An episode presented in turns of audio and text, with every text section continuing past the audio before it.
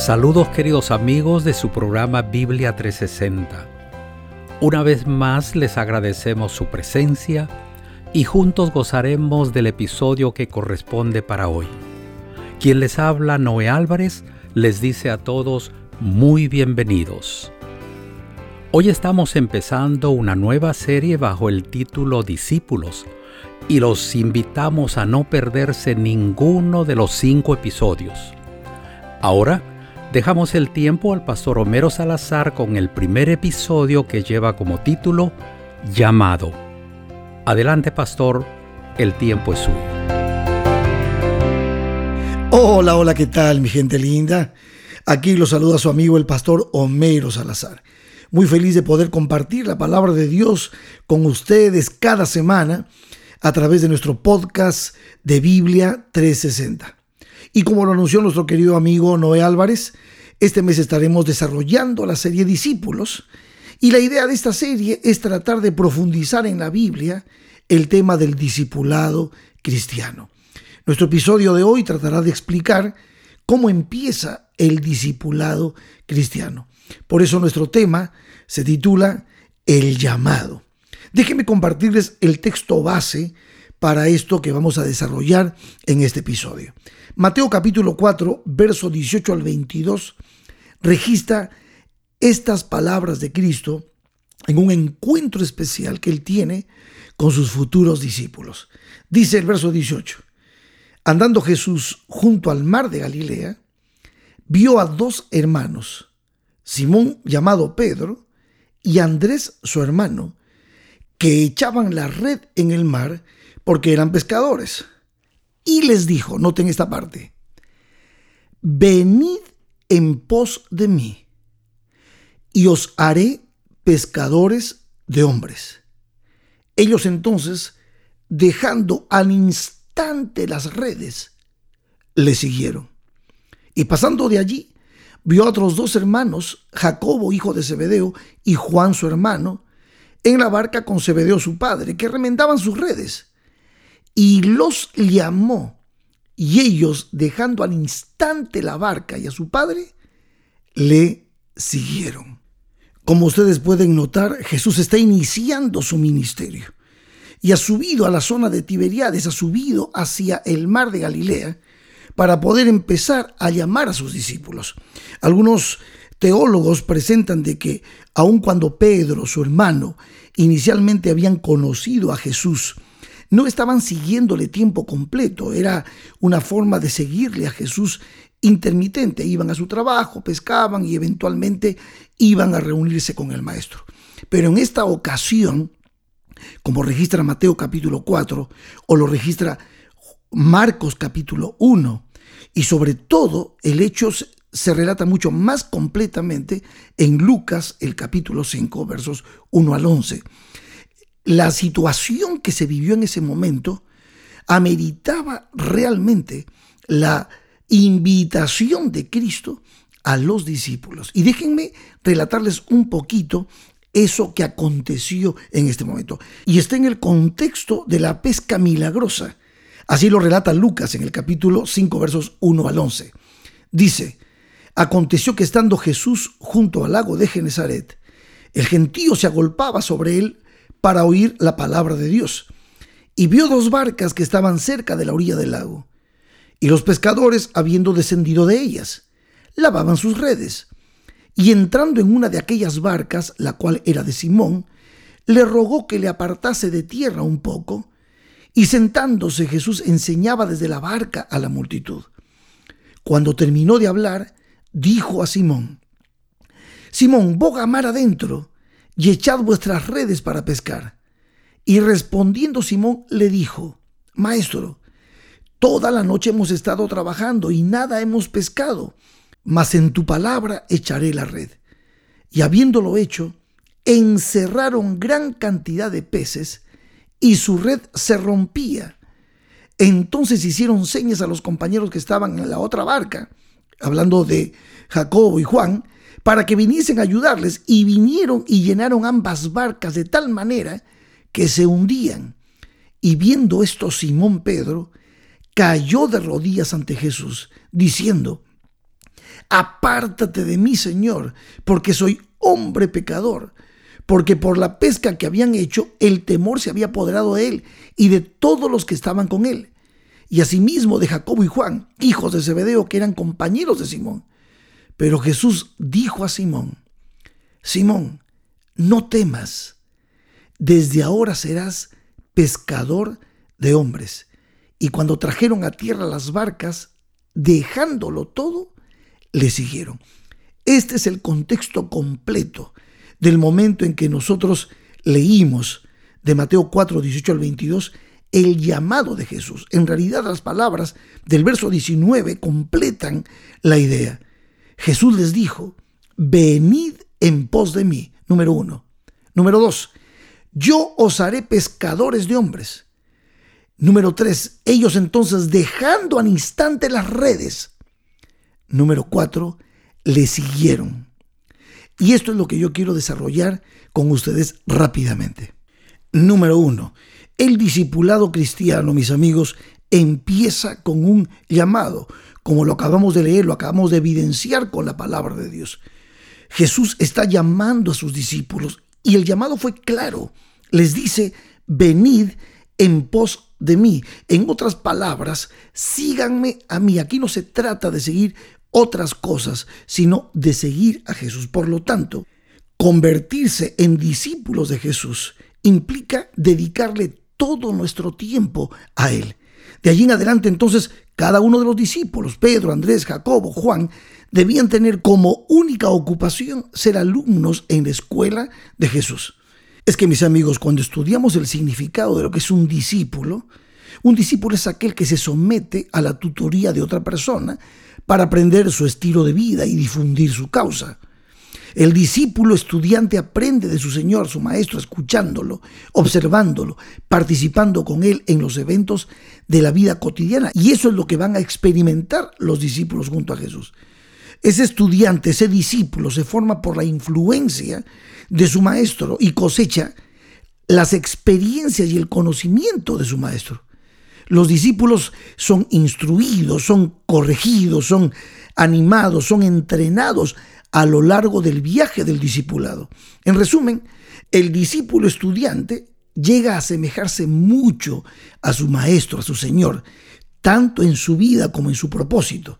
Y esto es lo que justamente Jesús tenía en mente cuando llamó a hombres y mujeres para seguirlo en el discipulado. Y este discipulado empieza con esa invitación, con ese llamado, venid en pos de mí.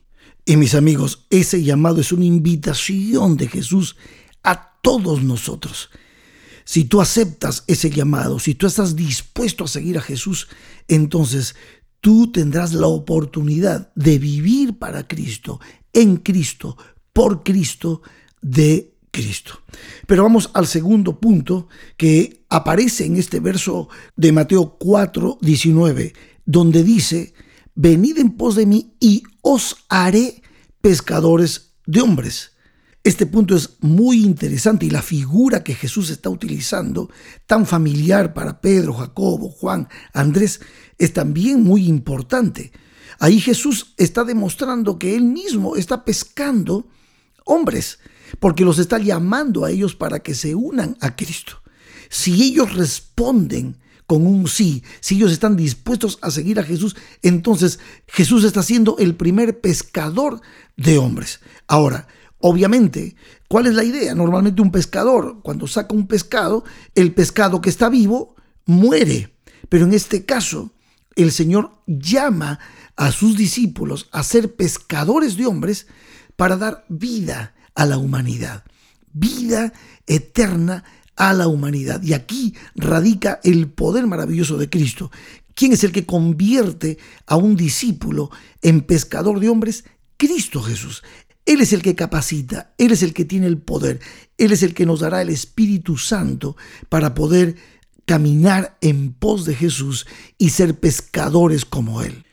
Ahora, déjeme agregar un detalle importante en este segundo punto. Y es que esta figura no es eh, tan nueva en el caso de ser pescadores de hombres. Ya mucho antes el profeta Jeremías había usado esta figura. Si ustedes van a Jeremías capítulo 16, verso 16, en la primera parte, Jehová dice así, he aquí yo envío muchos pescadores, dice Jehová, y los pescarán. Qué interesante, ¿no? Bueno, vamos al punto 3 de esta reflexión y es justamente la respuesta de Pedro, de Jacobo, de Juan, de Andrés al llamado de Jesús. El discipulado empieza con un llamado, sí, pero no tiene efectividad si no hay una respuesta por parte de aquel que es llamado. Y aquí es donde justamente Pedro, Jacobo, Juan van a responder. En Lucas 5 dice en la última parte, en el verso 11, que dejándolo todo, dejándolo todo, le siguieron a Jesús. Y en Mateo 4, el apóstol Mateo habla de que al instante, al instante, Pedro y Andrés, Jacobo y Juan, al instante, dejándolo todo, siguieron a Jesús. Dejándolo todo al instante. Esas palabras son sumamente importantes y quiero profundizar un poquito esto. Como recordarán, la pesca ha sido milagrosa. Están en el mejor momento de su empresa. Ellos podrían haber dicho, no, hoy tenemos cantidad de pescados, vamos a hacer mucho dinero con esto en el día más importante de su empresa, ahora ellos reciben un llamado de Dios y entonces deciden dejar lo material, dejar el éxito material que estaban teniendo. ¿Para qué? Para poder encontrar, abrazar algo que tiene mucho más significado. ¡Wow! Esto debe haberles demandado una verdadera medida de fe dejar su ocupación para llevar una vida junto a Jesús, incierta, porque caminar con Cristo, viajar con Cristo, aprender de Cristo, es como entrar al país de las maravillas, porque tú hay cosas que sus ojos y sus oídos van a ver y van a oír cosas que ellos ni se imaginan. Pero ya este milagro los ha impresionado y ellos se han dado cuenta que están al lado de alguien superior a ellos y por eso no vacilaron en lo más mínimo. Tomaron la decisión más exitosa de su vida, participar de una sociedad mucho más elevada con Jesús, como pescadores de hombres.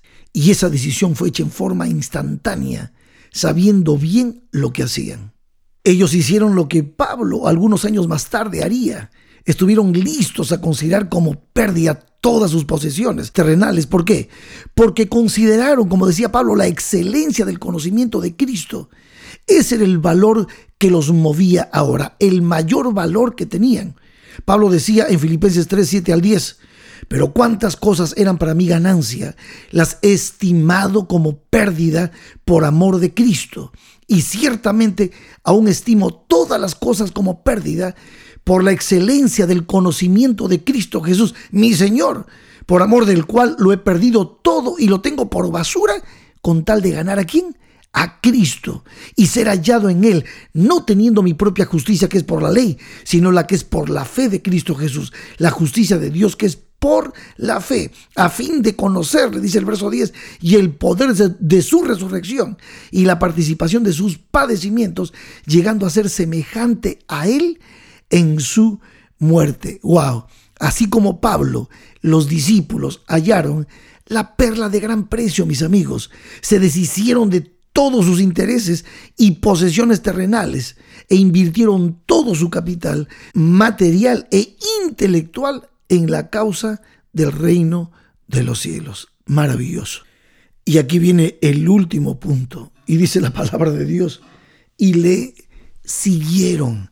Amigos queridos, los cuatro terminaron siguiendo a Jesús, no porque fueran demasiado haraganes para trabajar con las manos para ganarse la vida, ni porque sus trabajos físicos no hubieran tenido éxito, sino debido a sus profundas convicciones.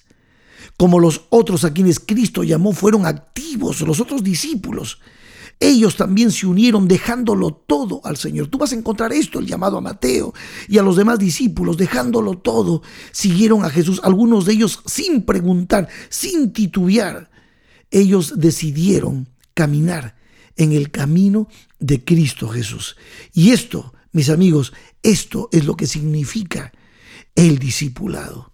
Cuando Jesús nos llama, cuando Jesús nos invita a seguirle, tenemos que deponer las armas del yo, tenemos que dejarlo todo y seguir a Jesús. Maravilloso, maravilloso. Seguir a Jesús para ellos significaría la vida eterna. Y ustedes vieron cómo Dios utilizó a todos los discípulos para poder llegar con este mensaje de amor y de esperanza a nuestro mundo caído. Maravilloso.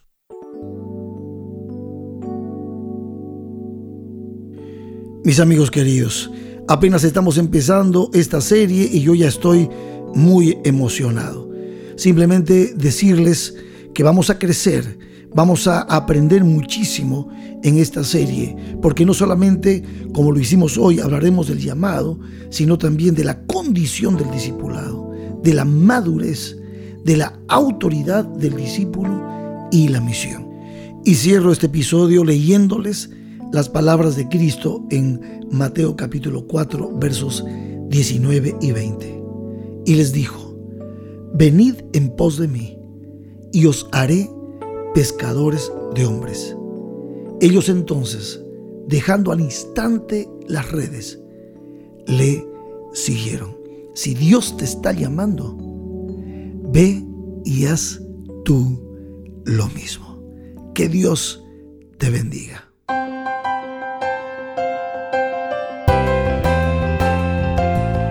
Mis amigos, qué bueno es el haber aprendido que el llamado que Jesús nos hace tiene un propósito. Él quiere que seamos felices y alcancemos la vida eterna. Continuando con la serie Discípulos, el próximo episodio que nos trae el pastor Salazar lleva como título La condición. Aquí los esperamos y recuerden siempre de compartir estas reflexiones con sus redes sociales. Sus amigos se lo agradecerán.